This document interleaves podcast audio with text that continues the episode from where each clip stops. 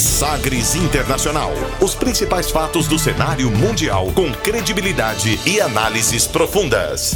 A contextualização histórica das últimas notícias com a apresentação de Rubens Salomão, comentários do professor de História Norberto Salomão e participação de especialistas. Um programa que vai além da notícia, com reflexões abalizadas sobre o panorama global. Sagres Internacional. Agora na Sagres.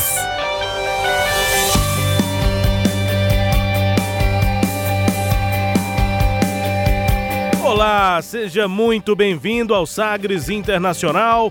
Essa é a edição 14 do programa. Eu sou Rubens Salomão e a partir de agora, com você, ouvinte Sagres, os fatos precisos e análises credenciadas sobre os principais temas mundiais. E você confere nesta edição. O tema do dia: os caminhos e descaminhos da política externa da gestão de Donald Trump nos Estados Unidos. A extrema-direita se reúne em Praga e propõe aliança para eleições ao Parlamento Europeu. Coreia do Norte pede ajuda à Rússia para resolver a questão nuclear.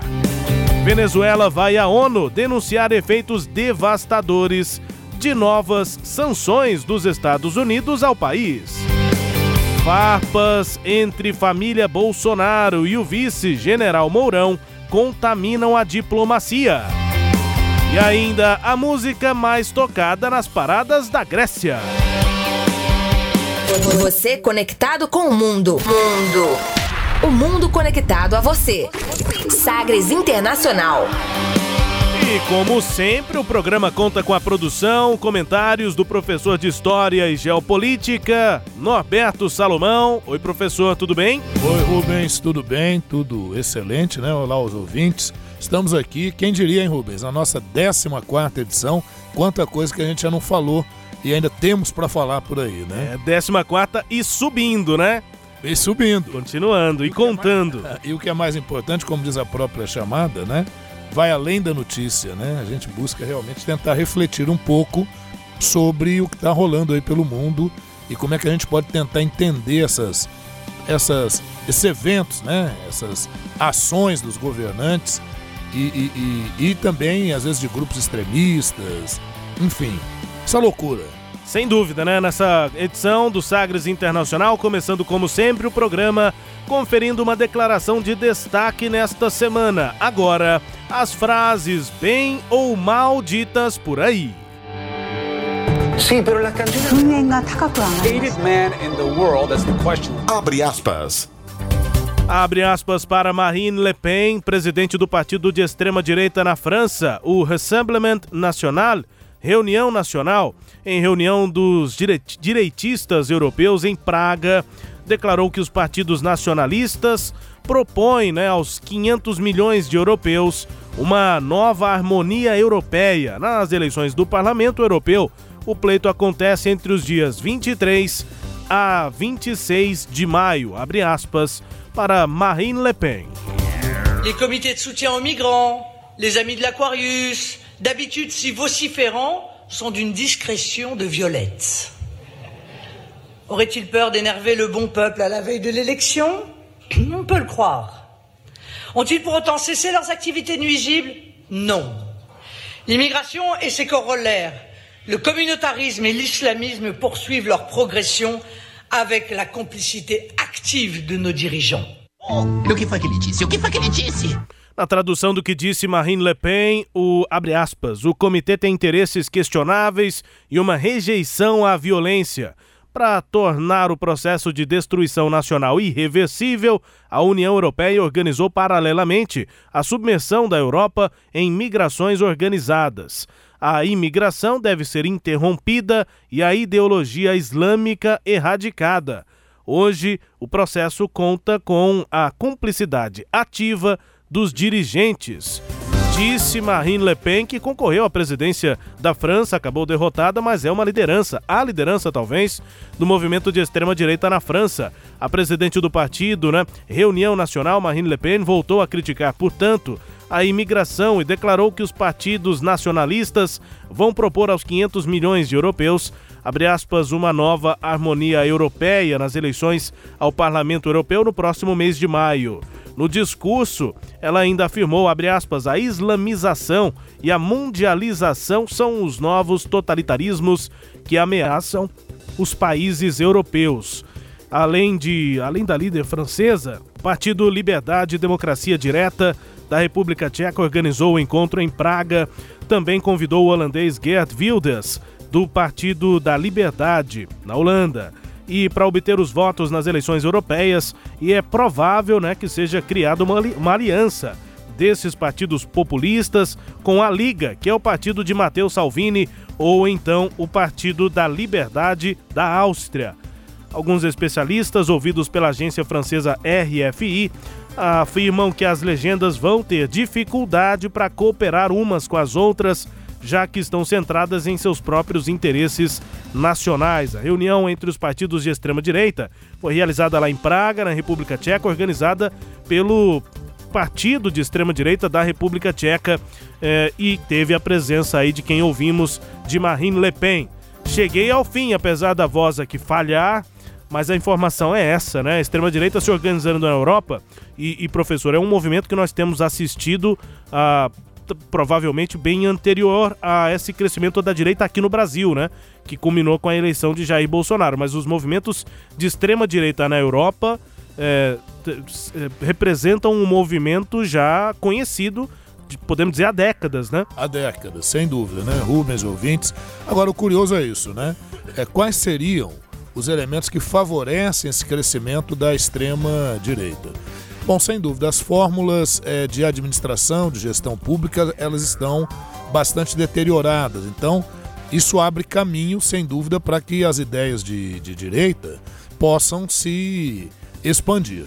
Um outro aspecto importante é a imigração, né? À medida que você vai tendo crise em áreas do Oriente Médio, da África, a migração para a Europa é natural. É importante dizer que grande parte dessas desses problemas que ocorrem nessas áreas foram provocados por uma política imperialista, pela política econômica capitalista bastante agressiva dos países europeus, dos países ditos desenvolvidos, sobre essas regiões da África, da Ásia. E aí o reflexo, né, eu costumo dizer que é assim, o, o, esse, esse regurgito aí, né, da, da é, é, social, aí, né? ele vem nesse sentido, né? Ah, ah, ah, e à medida em que vai, vão entrando africanos, asiáticos na Europa, o europeu ele vai se sentindo ameaçado no seu emprego, na sua condição, inclusive na sua cultura e nos seus costumes. Isso faz fortalecer segurança, né? segurança isso faz fortalecer o ideal de extrema direita, o ideal ultranacionalista. Agora, a curiosidade, como é que um ideal ultranacionalista abre espaço para a, a, uma espécie de aliança entre esses grupos. É porque eles estão percebendo que nas suas localidades, é, nos seus países em específico, eles sozinho, sozinhos não conseguirão.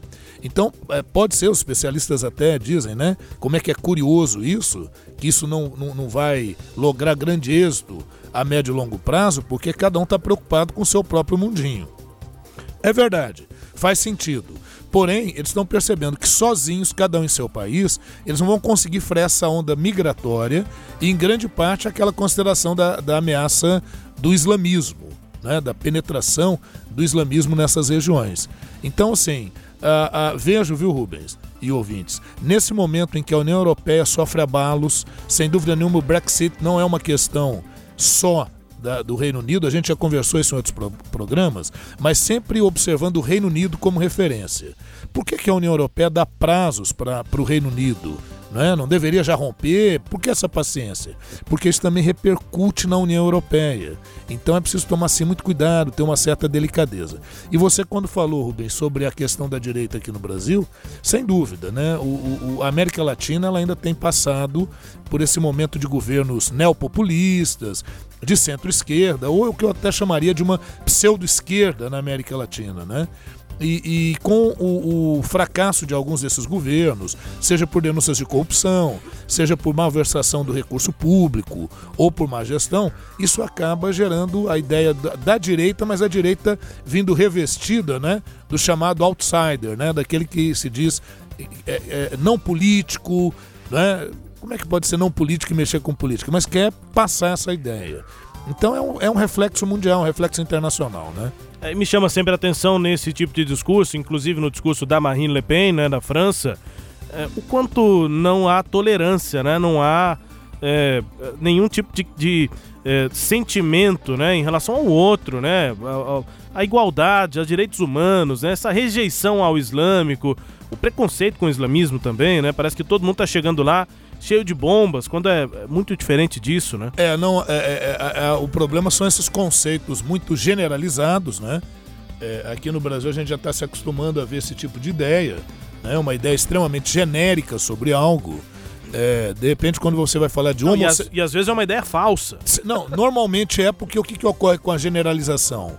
Ela acaba gerando estereótipos. Né? Então, de repente, você vai falar de homossexualidade, você já relaciona a homossexualidade com promiscuidade, com uh, prostituição, é, é. Né? com uma série de coisas. Então, realmente, a, a, coisa pega um pouco nesse sentido. Teve uma outra coisa que você estava falando agora há pouco, Rubens, que eu, que eu que eu queria até emendar, perdi um pouco aqui a, a minha linha de raciocínio, hum. mas, mas, mas retomando aqui, é, é essa questão do, do avanço de partidos de extrema direita, é, vamos pensar assim, não é uma questão permanente, como não foi permanente o avanço da esquerda. São ondas né, que vão é, é, é, é perpassando os períodos e, e, e as, as, conjunturas, né? Então são elementos conjunturais. O que, seriam elementos conjunturais? São elementos do momento, né? Desse tempo, é, é, é dessa hora. Agora, é, é, infelizmente, quando vem esse tipo de ideia, infelizmente, junto com as ideias de extrema-direita, você falou que não há sensibilidade e tal. Isso. É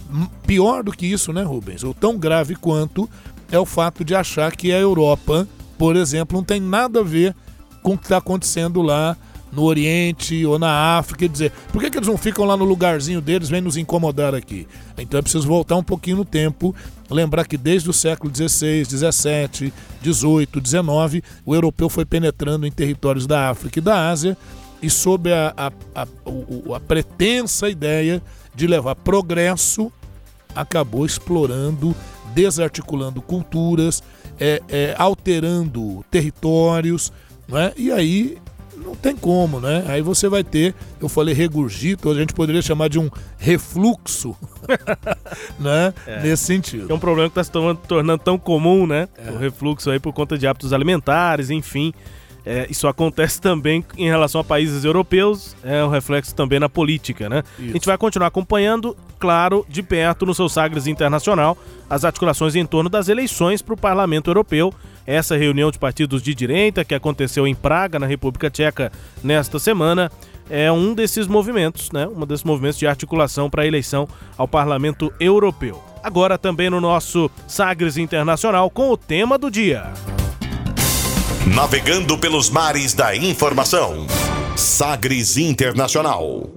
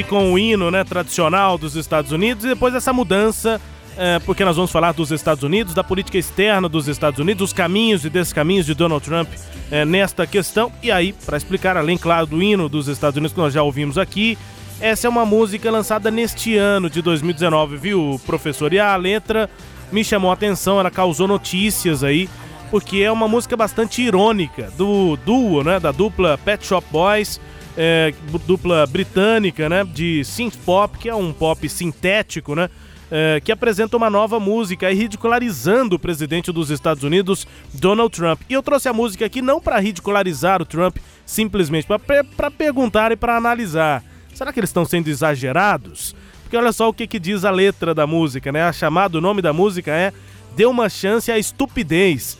Give, give stupidity a, a chance. A faixa traz clamores irônicos por um mundo mais autocentrado, ou seja, centrado no próprio eu das pessoas e com menos preocupação com o tal politicamente correto. Abre aspas aqui para os primeiros versos dessa música do Pet Shop Boys. As pessoas inteligentes já tiveram a palavra. A hora, né? É hora de os tolos mostrarem o caminho. Já tivemos o bastante de especialistas e suas conversas. Por que focar em fatos quando podemos apenas sentir o sentimento, fecha aspas, e aí o refrão é esse, é, dê uma chance para estupidez. Estão sendo exagerados e a partir dessa música a gente vai ouvir o Trump também é, no início do seu mandato, falando sobre política externa e se ele está sendo estúpido. O Trump, o Trump é simplesmente um estúpido e tem muita gente que quer é, fazer esse tipo de convencimento, dizer que o Trump simplesmente é um despreparado, que não sabe do que ele está falando, professor. Bom, é, é, eu acho que não é um, um, um, exagero propriamente, acho que é muito mais uma reflexão desses novos tempos que a gente está vivendo. Acho que a coisa não é direcionada só para o Trump em si, em si, mas justamente para essa onda.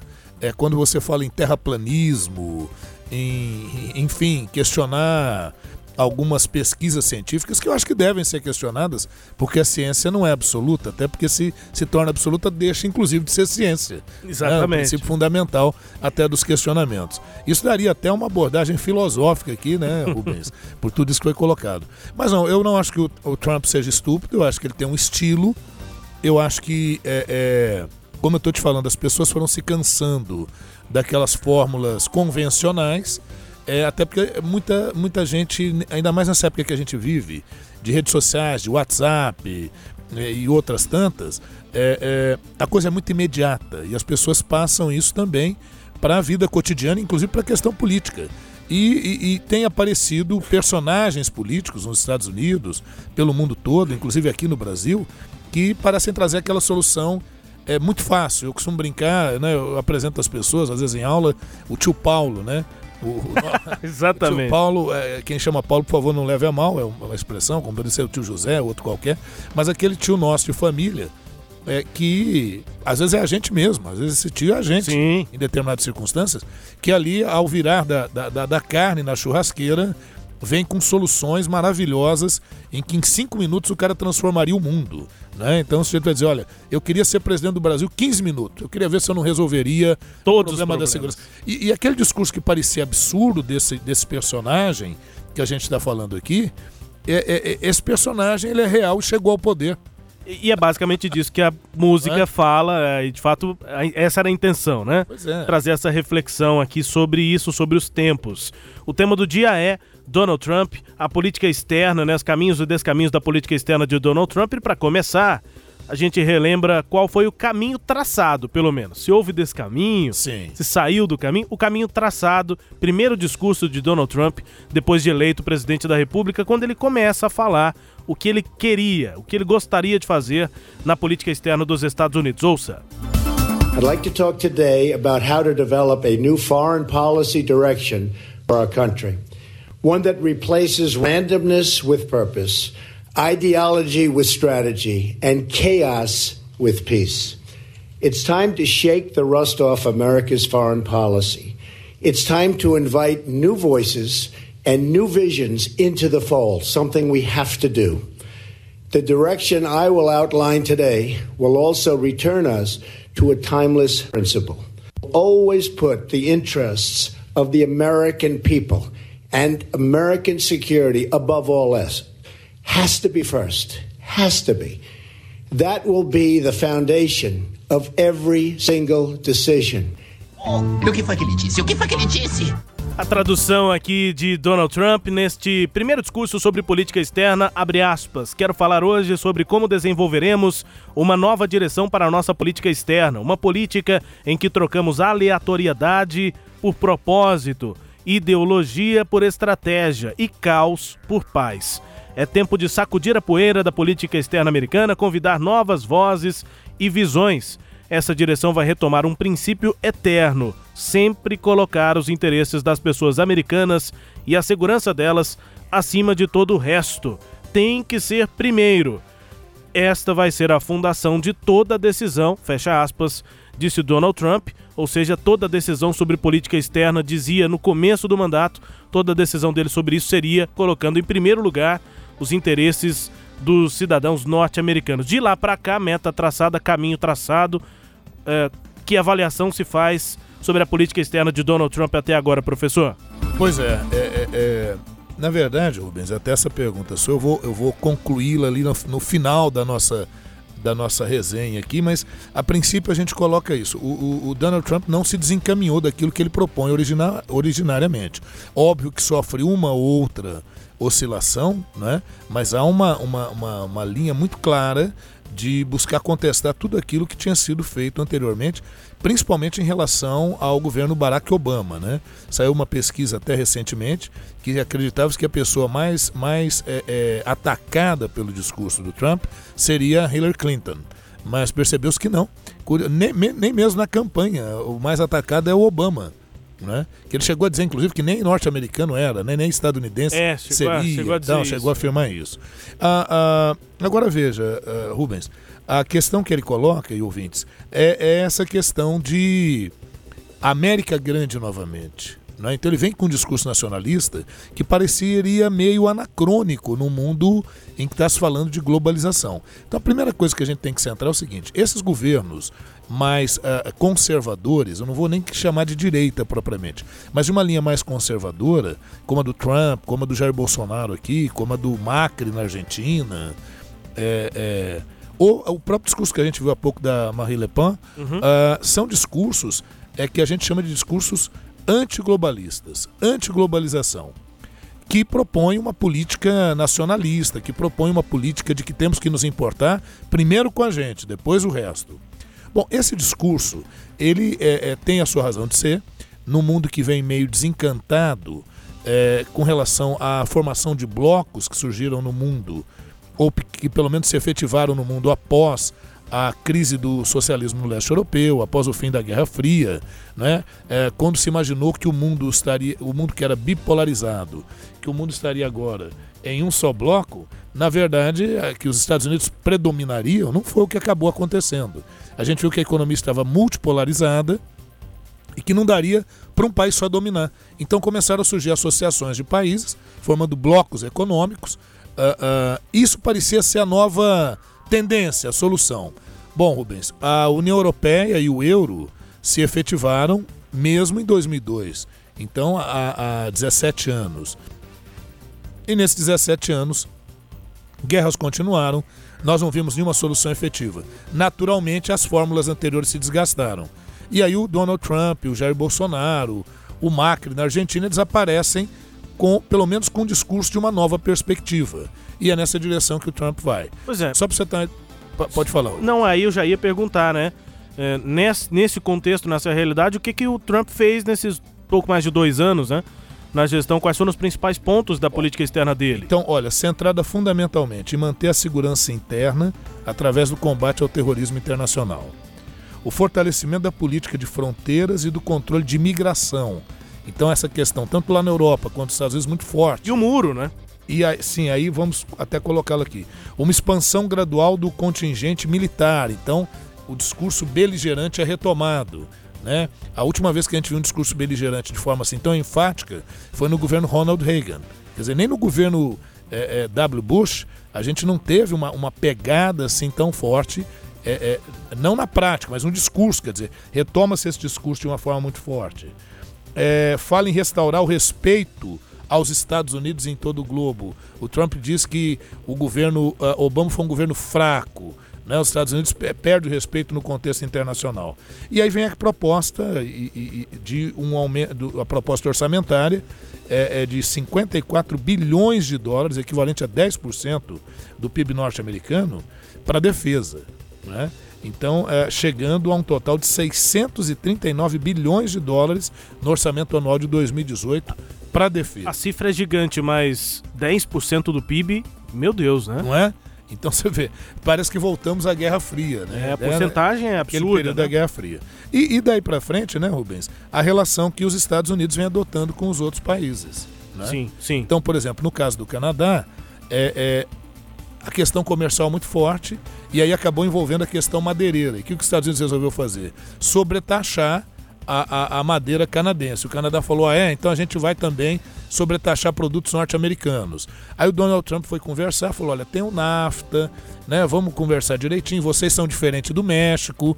E aí teve uma certa conversação, mas eu te afirmo que a coisa está mal parada. Então, o Donald Trump começou algumas questões, algumas rusgas, que ele amenizou depois, mas que a, a situação ainda não se resolveu a contento plenamente.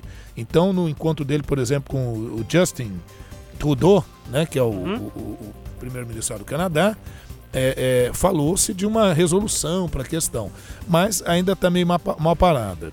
Outra questão é o NAFTA, né? O NAFTA é um bloco, e se a política é antiglobalista, é, a ideia não é de fortalecimento de bloco.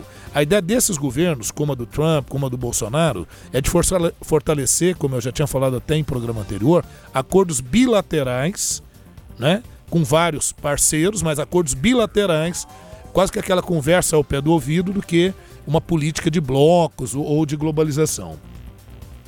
Ah, no México, no caso do México, ele enfatiza a necessidade de policiamento nas fronteiras e a repressão à imigração ilegal. Ele chegou a afirmar que quando o México envia seu povo, ele não estaria enviando o que há de melhor, estaria enviando traficantes, crime, até estupradores, usou esse termo. Ele vai dizer: olha, eu até admito que tem alguns bons, mas são muito poucos. Né? É- é- é- o que eles acabam trazendo são drogas, doenças infecciosas Nossa senhora. né? E aí ele defende sempre a construção do muro. Ele foi derrotado recentemente, houve um, um, um impasse muito grande entre o Donald Trump e o Congresso americano, porque ah, no ano passado houve eleição para o Congresso e o Partido Democrata conseguiu fazer um número considerável. Então ele tem que lidar com um Congresso que não é tão amistoso ou tão receptivo né, a muitas das suas ideias.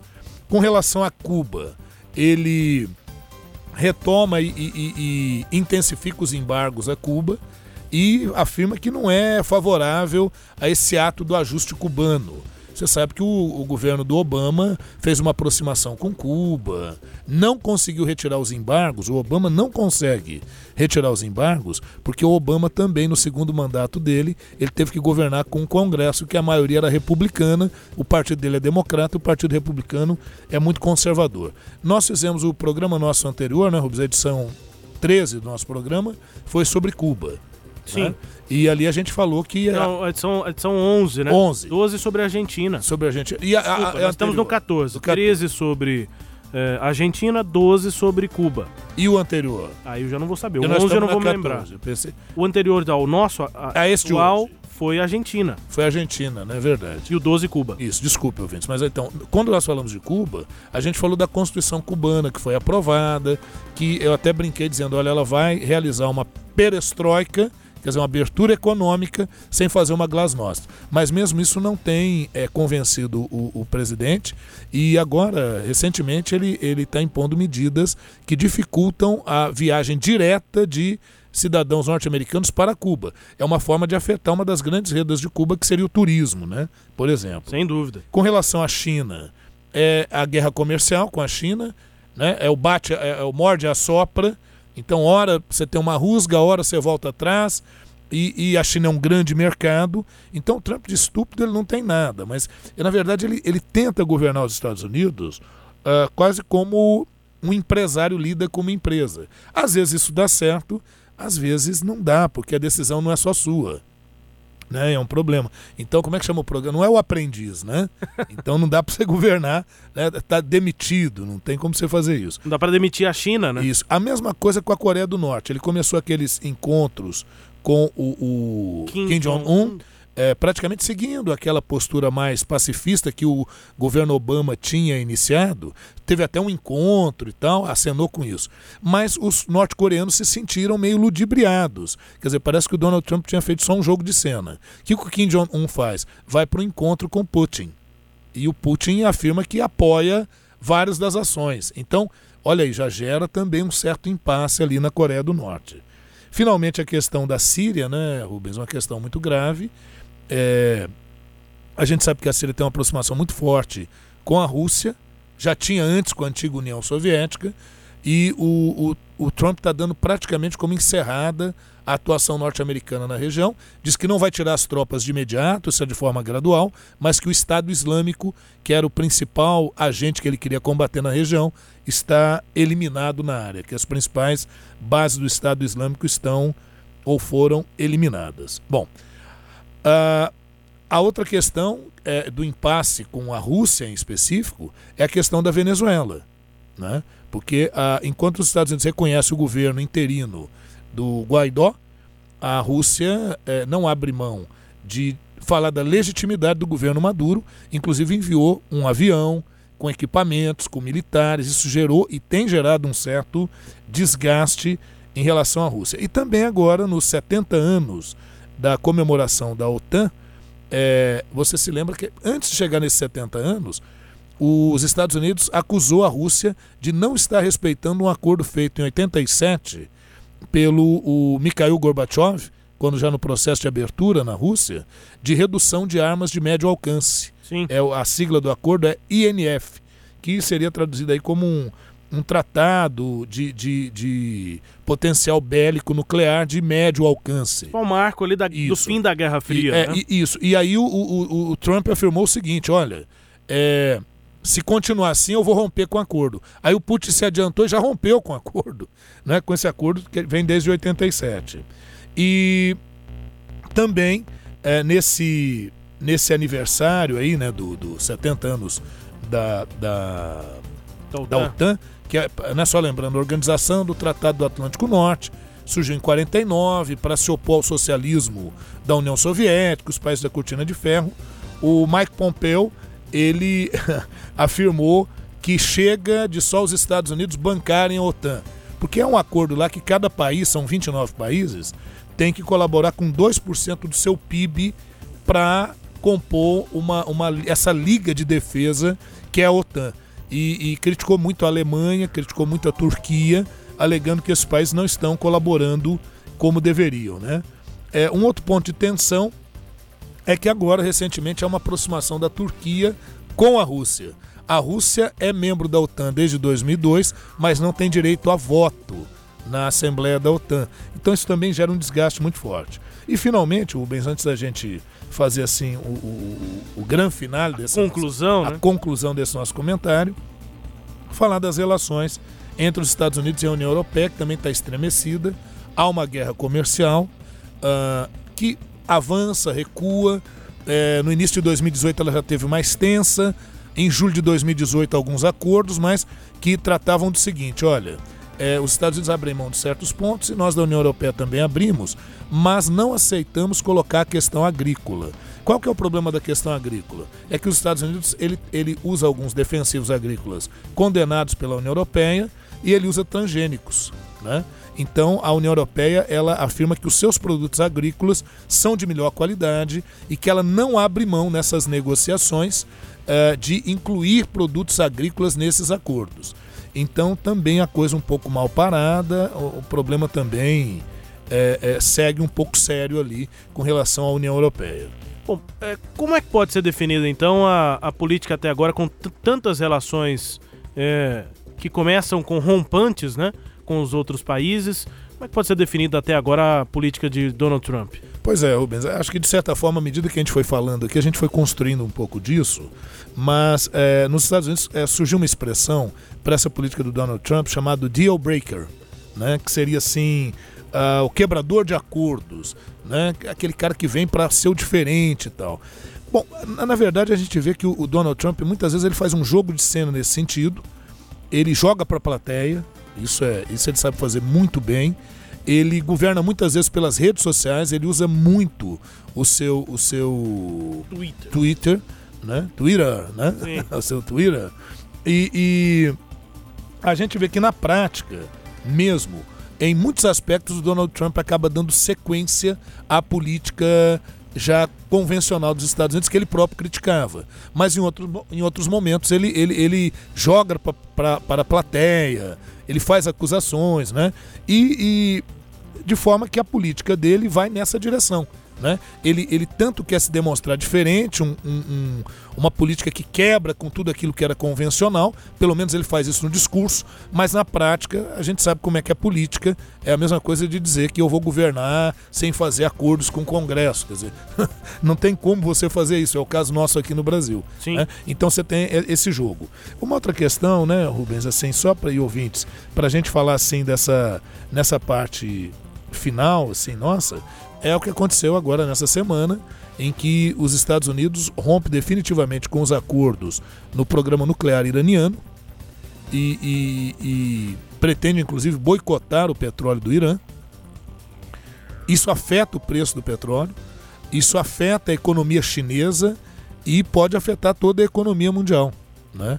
Então, você vê, nesse sentido, ele está quebrando com uma política que já vinha sendo adotada de pacificar as relações com o Irã, de pacificar relações com alguns países do Oriente Médio. Ainda falando sobre o Oriente Médio, a forte aproximação com Israel, o declarado apoio à eleição do Benjamin Netanyahu e a transferência da embaixada é, de Tel Aviv para Jerusalém. Então, nisso, ele mostra essa postura do que a gente chamou aqui de um. De um deal breaker. Deal breaker, né? A, a, a expressão aí para o quebrador de acordos, mas, né? mas é, você veja, ó, ruptura com a Rússia no acordo dos, dos mísseis de médio alcance, uh, aquela postura mais equilibrada de mediação entre palestinos e israelenses também quebrada, é, com a China uma certa instabilidade nessas relações. Então, assim, a cada semana, Rubens, nós vamos ter uma surpresinha aqui para falar da política externa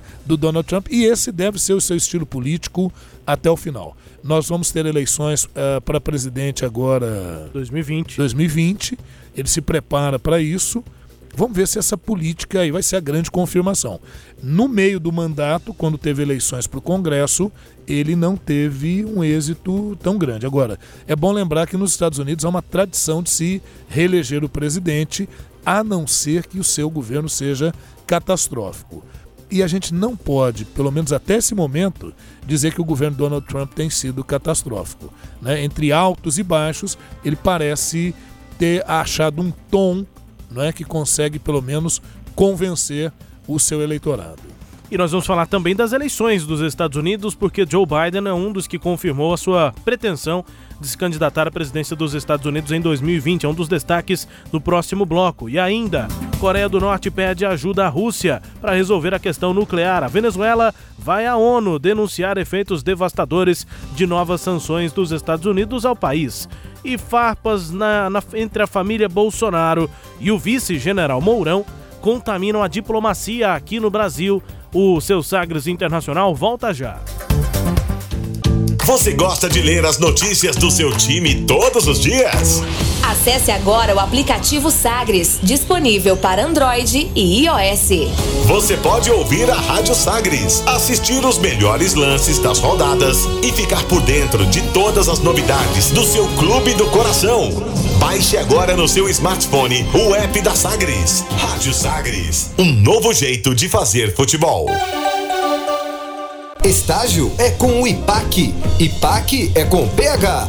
Inovação, instituição de ensino na gestão direta dos contratos de estágio. ipac.org.br 62 3931 6300.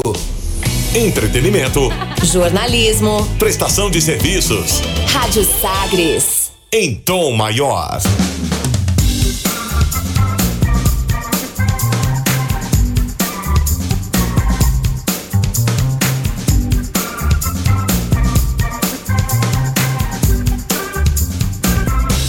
Estamos de volta. O intervalo é mais curto que coice de porco e a gente já voltou. É curto ou não é? É curtinho. Rapidinho já voltamos e estamos de volta com Sagres Internacional.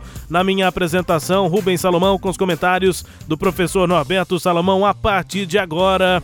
Com você, ouvinte Sagres, para girar as informações pelo mundo.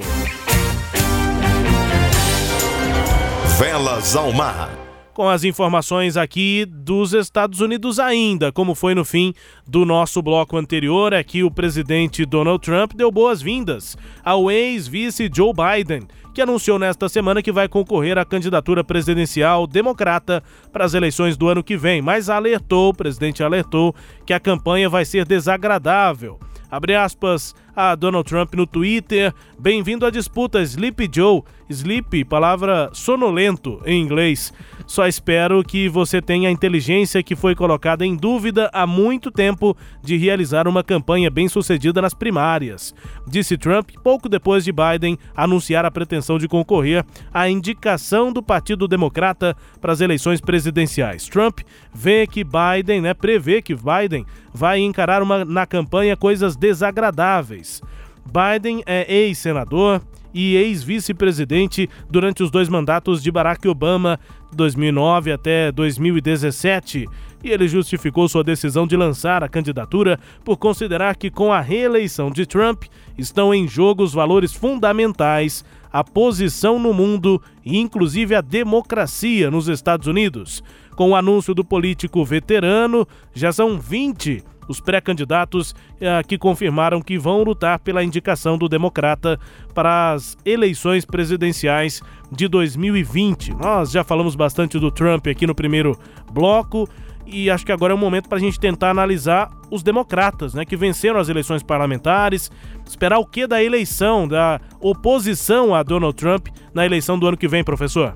Pois é. Uh, bom, primeiro o, o Joe Biden é, a gente não sabe se é o melhor nome, se esse nome vai emplacar, se ele chega até o final, né? Muito tempo antes da eleição tempo. também, né? É, eu acho que tá, tá parecendo muito mais ali um, um, despiste, né? Como é que a gente costuma chamar? É um... um, é, balão de ensaio. De fumaça, um balão de ensaio. A Hillary Clinton já afirmou que não vai concorrer. Mas a gente sabe que quem apresenta o nome primeiro na política costuma ser fritado, né? É, então parece que a ideia é essa. Óleo quente, Isso. põe o nome do Joe Biden lá. E agora a gente estava falando dessas eleições, Rubens, só para você ter uma ideia, o, o, o Trump ele foi eleito em 2016 presidente, não é isso? Sim, isso, isso. E aí, naquelas eleições, o Partido Democrata, no, na Câmara dos Deputados, fez 194 deputados democratas e os republicanos 241, né? No total de 435 deputados que eles têm lá. Em 2018, quer dizer, passado metade do mandato do Trump, houve uma virada aí. Então, o, o democrata conseguiu eleger 235 deputados, que é o que tem lá hoje, democratas, e 200 do Partido Republicano. Já no Senado, é, veja você, né, mais conservador ali, hoje, em 2016, o Partido Republicano elegeu 51 e os democratas 47 é, mantém-se ainda a maioria de republicanos no Senado. São, cinco, são 53, né? É, é, é isso. 53 é, agora republicanos e 45 democratas. Então, no Senado, mantém-se ainda aí a, a, a, maioria lá do Partido Republicano. Eu vejo assim, Rubens, eu, eu acredito nesse momento, se a eleição fosse hoje, o Donald Trump estaria reeleito talvez com uma margem muito apertada, mas por enquanto o governo dele tem sido convincente para o cidadão estadunidense. Apesar das críticas eh, internacionais, internamente ele tem tido um, um relativo apoio. Olha, o chanceler da Venezuela, Jorge Arriaza, denunciou na ONU os efeitos que as sanções dos Estados Unidos estão tendo sobre a economia e a população do país, classificando como devastadores esses efeitos, né? Segundo ele, que representa o governo de Nicolás Maduro. Abre aspas ao chanceler da Venezuela, Jorge Arriaza, na ONU. É, é hora de nos declararmos em campanha pela denúncia para que o mundo conheça os efeitos devastadores do bloqueio unilateral, ilegal e arbitrário que o governo dos Estados Unidos impôs sobre a Venezuela, afirmou Arreasa em entrevista coletiva. Em um trecho do discurso, o chanceler da Venezuela disse aprovechan esta oportunidad para reiterar su profunda preocupación y firme oposición a la creciente tendencia de recurrir al unilateralismo, a la arbitrariedad y a las medidas impuestas unilateralmente, las cuales socavan la Carta de las Naciones Unidas y el derecho internacional en su conjunto, incluyendo el uso y la amenaza del uso de la fuerza, así como la presión y las medidas coercitivas unilaterales utilizadas como un mecanismo para lograr dichos objetivos políticos nacionais. É, dá para entender, né, o que disse aí o chanceler da Venezuela, o Arriaza, Jorge Arriaza, é, disse aí que as medidas é, unilaterais devem ser combatidas pela União é, dos países, né, pela ONU, é, que as medidas dos Estados Unidos tiveram consequências humanas em vidas e em sofrimento, especialmente devido às sanções econômicas financeiras. Essas punições teriam bloqueado bilhões de dólares venezuelanos em instituições financeiras internacionais e prejudicam o governo em operações necessárias em muitas áreas, como a saúde. O chanceler disse que é uma agressão cruel, criminosa é, ressaltou que pessoas estão morrendo na Venezuela por falta de medicamentos. Diante da situação, Jorge Arriaza frisou que a Venezuela vai resistir, é, trabalhando com outros países que se opõem, de acordo com ele, a uma ditadura que os Estados Unidos querem impor ao mundo. Entre esses países, a destacou a Rússia, com quem o governo venezuelano tem uma importante aliança militar e, em outros âmbitos, uma cooperação que o ministro disse que quer continuar reforçando. O ministro das Relações Exteriores, né, chanceler da Venezuela, Jorge Arreaza, foi reclamar na ONU das sanções dos Estados Unidos. Pois é, Rubens e ouvintes. Aí tem um, um, uma questão interessante, porque é óbvio, a questão da Venezuela não tem só um viés. Né? Sim, o governo Maduro ele é um governo que tem adotado posturas, e desde a época do Hugo Chávez, né? É com relação à imprensa, uma postura que alguns chamariam de ditatorial, né? Uh, os Estados Unidos, sim, têm adotado uma política de embargos, justamente para, digamos assim, né, Rubens, fritar o regime de esquerda que prevalece na Venezuela. Agora, é muito interessante a Venezuela buscar a, a, a, ONU, buscar os organismos internacionais, quando da eleição do Maduro, em que não permitiu que organismos internacionais pudessem verificar a lisura das eleições que garantiram o, o, o Maduro no poder. Né? Outra questão é que o Maduro desrespeita completamente o Congresso Nacional Venezuelano, quando ele cria uma Assembleia Constituinte a pretexto de criar uma nova Constituição. A nova Constituição não foi criada e essa Assembleia Constituinte acabou se transformando em um parlamento paralelo né, ou substituto que na verdade apoia as medidas do, do, do Maduro. Então, assim, é, é, como é que você pede um auxílio internacional para resolver a questão da Venezuela se o, o, governo do Maduro não propõe nada? Quer dizer, o que, que ele propõe em termos de abertura, flexibilização, né? É, é, é, haveria uma saída. Né? Faça, faça lá uma eleição na Venezuela, faça um plebiscito, faça um acordo de transição né, na América Latina tão comum né? abrevia o mandato. Enfim, se não vai fazer uma eleição hoje, propõe um tempo menor aí para a conclusão desse mandato e já propõe novas eleições. Se não fizer assim, Rubens, o problema na Venezuela realmente parece, até o momento, sem solução, que é lamentável para o povo venezuelano. Olha, em um outro assunto, né, mas tem a ver também com a Rússia, como tem a ver a questão da Venezuela, né, o líder da Coreia do Norte, Kim Jong-un, pediu nesta semana ao presidente da Rússia, Vladimir Putin, que trabalhe em conjunto para explorar forma de formas de resolver o problema da desnuclearização da Península Coreana. Os dois tiveram um encontro inédito na cidade russa de Vladivostok. Vladivostok. Foi inclusive sede da Copa. Eu estava com esse nome claro assim para falar na pronúncia, mas. É, é porque é um nome tempo, muito fácil, muito simples. É, né? é, cotidianamente. Vladivostok, falado. pronto, saiu. Vladivostok. Vladivostok. Foi sede da Copa do Mundo, inclusive. Disse Kim Jong-un, a situação na Península Coreana é um grande interesse para toda a comunidade internacional. Espero que o nosso encontro seja importante para avaliarmos essa situação em conjunto, trocarmos impressões sobre a situação e como resolver esse problema conjuntamente, disse Kim Jong-un depois desse encontro, né? Durante esse encontro com Vladimir Putin lá na Rússia. O professor citou isso no primeiro bloco, né? O, essa relação de Coreia do Norte com os Estados Unidos. O Kim Jong-un tá achando que estava ali meio que no meio de um teatro e foi conversar com o Putin. Exatamente. Inclusive, né, Rubens, o Kim Jong-un afirmou, inclusive após essa, essa, esse encontro, ele afirmou o seguinte, que a segurança na Península Coreana depende dos Estados Unidos. Jogou a bola jogou, pro Trump, né? Jogou a bola lá pro, pro, pro, pro Trump. E o, o, Kremlin, né, a, sede lá do governo russo, alertou que essas hostilidades entre os países da região é, pode se tornar facilmente é, uma guerra e que o culpado, caso isso aconteça, será Washington. Então também o Putin aproveita nesse momento também para jogar aquela pressão para cima dos Estados Unidos. O Kim afirmou que os Estados Unidos agiram de má fé, né? Na, na cúpula lá em Hanoi, que terminou antes do previsto. Pois é. Né? E, e, e sem nenhum acordo. Dizer, aquele jogo de cena lá do, do Donald Trump, né?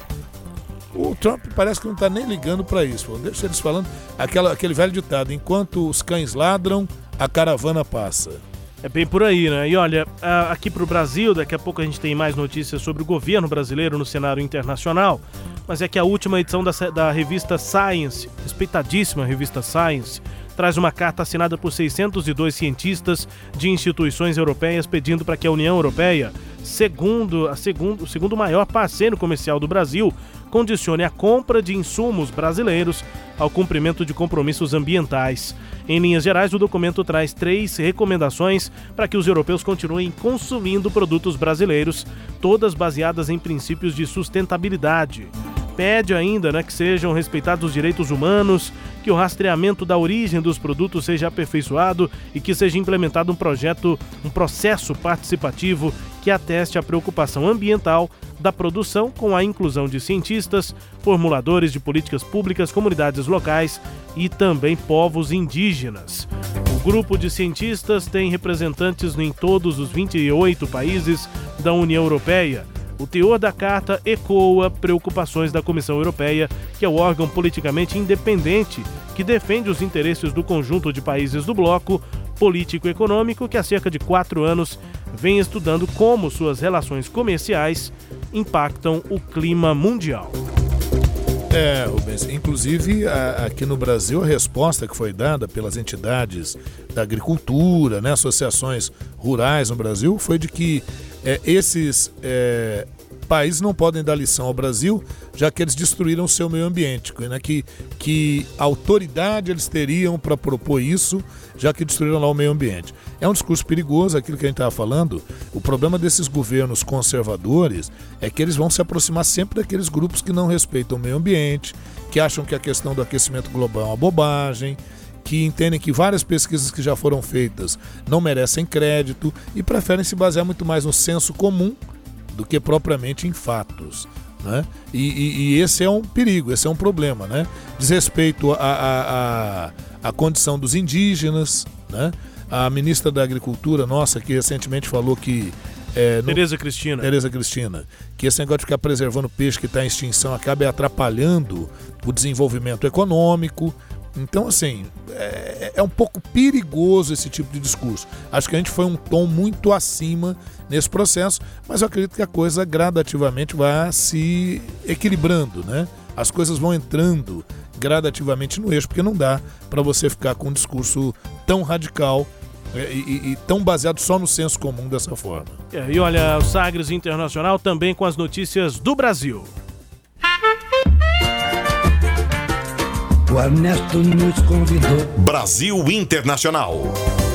O governo brasileiro não sabe ainda quem vai representar o país nas comemorações dos 100 anos da OIT, a Organização Internacional do Trabalho. Essas comemorações estão marcadas para junho em Genebra. O evento conta, né, vai contar com dezenas de chefes de Estado e deve ser concluído com uma declaração sobre o futuro do trabalho no mundo.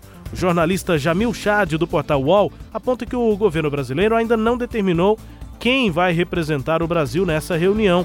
Uma das sugestões apresentadas internamente foi a de que a conferência fosse colocada na agenda do vice-presidente Hamilton Mourão. Mas aí a proposta incluindo Mourão, esbarrou na resistência em Brasília, principalmente diante de avaliações de certos grupos, inclusive na família do presidente Bolsonaro, de que Mourão estaria ocupando uma posição de protagonismo.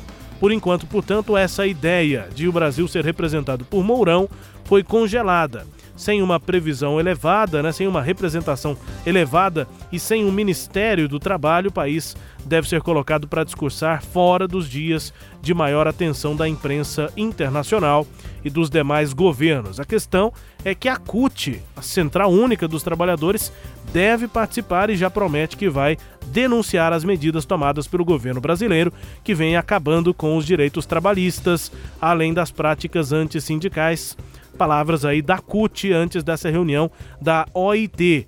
A questão é que o governo brasileiro fica sem um contraponto relevante em relação às denúncias, às críticas que a CUT faz internamente e vai ter também um palanque fora do Brasil. Outra coisa que deveria ser acertada, né, Rubens? Porque é o temor que está se tendo aí de um protagonismo do Mourão. Então por que, que não manda o Bolsonaro? Porque o Bolsonaro não teria como discursar em relação a isso, porque ele poderia ah, fazer afirmações contraditórias e confirmar às práticas as denúncias da CUT. Exatamente. Então, tá aí o pepino. Ou o abacaxi. Tem que descascar. Como diz o nosso Kleber Ferreira, tá aqui o abacaxi, a faca, agora descasque, tá com você. O presidente Jair Bolsonaro se manifestou nesta semana eh, e manifestou aí preocupação de que a Argentina se torne, segundo ele, uma outra Venezuela, com a eventual eleição da ex-presidente Cristina Kirchner, que fez parte do grupo de governantes de esquerda na década passada aqui na América do Sul. Declarações à imprensa em Brasília, Bolsonaro atribuiu as dificuldades econômicas na Argentina ao fato de o presidente Maurício Macri eh, ter feito as reformas, né, realizar as reformas econômicas que propunha, só que pela metade. Abre aspas. A Argentina fez uma reforma meia boca e o Macri está tendo problema agora. E os problemas se avolumam. Pode a oposição voltar. E é uma preocupação da nossa parte porque nós não queremos uma outra Venezuela aqui na América do Sul. Fecha aspas para Bolsonaro, a peronista Cristi- Cristina Kirchner lidera as pesquisas contra Macri. A eleição na Argentina acontece no dia 27 de outubro, no meio dessa recessão alta da É. inflação, agora congelamento de preços, questão da Argentina, tema central do, da última edição do Você lembra que na última edição nós falamos do- dos efeitos que isso poderia ter, estão vindo aí a galope, e é muito curioso o nosso presidente Jair Bolsonaro fazer crítica ao Macri, que ele fez pela metade. Vamos ver se o Bolsonaro consegue fazer por inteiro as medidas aqui. As o problema, dele, né? Você sabe o que, acontece? Isso esbarra nas questões sociais. É aquele negócio, a gente está ouvindo falar de reforma de Previdência, reforma de Previdência, mas ninguém está falando como é que vai ficar a vida do aposentado. Ninguém está pensando no quadro de empobrecimento do, do- do aposentado brasileiro. E essa é a questão. Aí que você começa a ter pressões sociais. Por exemplo, o governo Jair Bolsonaro ainda não enfrentou nenhuma grande greve. Né? Então, essa é uma questão. E aí, quando vem a greve, o que, que um governo é obrigado a fazer? Ou ele bate de frente, ou ele é obrigado a tentar remodelar isso. A inflação sobe, o que, que você faz? O próprio Bolsonaro, recentemente, é, é, pensou em intervir no preço do, do diesel. Né? Acabou conseguindo um acordo aí com os caminhoneiros e tal. Mas tá vendo? É muito difícil. Não dá para você empregar aquelas medidas liberais assim a ferro e a fogo. Porque sabe por quê? Você mexe com o cotidiano das pessoas e mexe com a segurança, inclusive alimentar que é o problema na Argentina. Por que do congelamento? Porque a gente sabe que é uma medida péssima, mas a própria segurança social e alimentar da população está em jogo. Agora aqui no nosso Sagres Internacional, nós temos tempo para conferir uma música bem tocada aí no mundo. E nós vamos para Grécia para curtir uma música grega, a mais tocada nesta semana na Grécia, segundo os rankings locais. Entrei lá nos sites .gr. Beleza. A gente tem ponto .br na Grécia ponto .gr. É, a gente ficou achando graça aqui dos sites de Cuba, né? Que é Sim. ponto .cu. Não vou, não vai entrar em- pronunciar, não precisa. Vamos então com a música mais tocada na Grécia, O Que Fazer? E o nome do cantor é Constantinos Arzirios. Ouça aí a música O Que Fazer, toda em grego.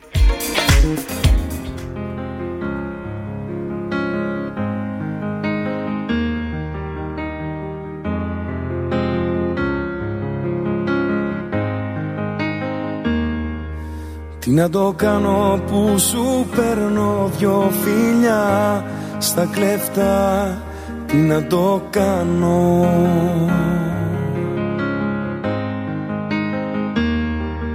Τι να το κάνω που σκορπάει κάθε ματιά Μια φωτιά. Τι να το κάνω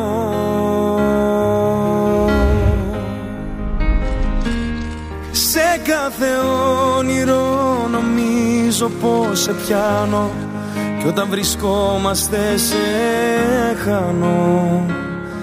Τι να το κάνω.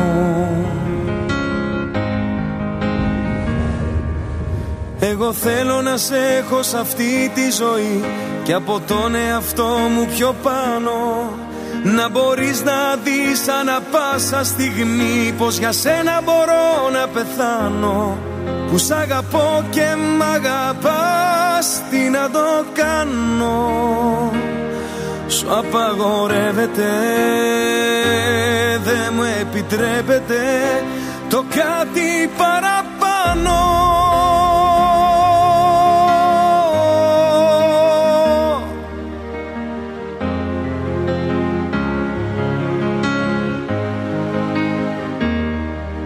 Τι να το κάνω που χτυπάει δυνατά η καρδιά É inegável que canta muito, né? O Constantinos Argiros.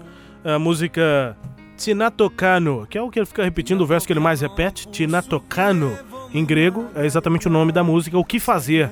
A pronúncia, quem sabe falar grego deve estar rindo aqui de eu tentar falar, mas eu, foi o que eu consegui fazer e tá parecido aí com o que ele fala também. Mas É, a letra sei. diz o seguinte: é romântica, sofrência, é, o que fazer com os seus dois beijos secretos? O que fazer com cada olhar que inicia um incêndio? O que fazer? Em todo sonho eu penso como fazer para ter você. E quando estou com você, te perco. O que fazer? É a música de sofrência aí do Constantinos, número um na Grécia nessa semana. É, sofrência, né? Aguenta coração. É isso, hein? Vamos chegando ao fim aqui do nosso Sagres Internacional com a música mais tocada na Grécia.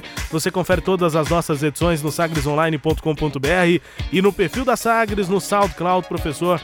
Valeu, até a próxima edição. Valeu, Rubens. Obrigado. Até a próxima edição. Obrigado aos ouvintes pela audiência. Obrigado mais uma vez ao Sistema Sagres pela oportunidade da gente estar tentando levar informação de qualidade. Aguardamos aí o retorno dos nossos ouvintes, né?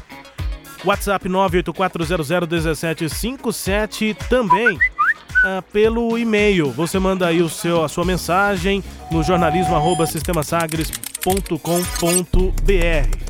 A sua opinião aqui sobre o nosso internacional. Grande abraço, obrigado pela audiência. A gente volta na próxima edição. Tchau. Você ouviu Sagres Internacional. Os principais fatos do cenário mundial com credibilidade e análises profundas.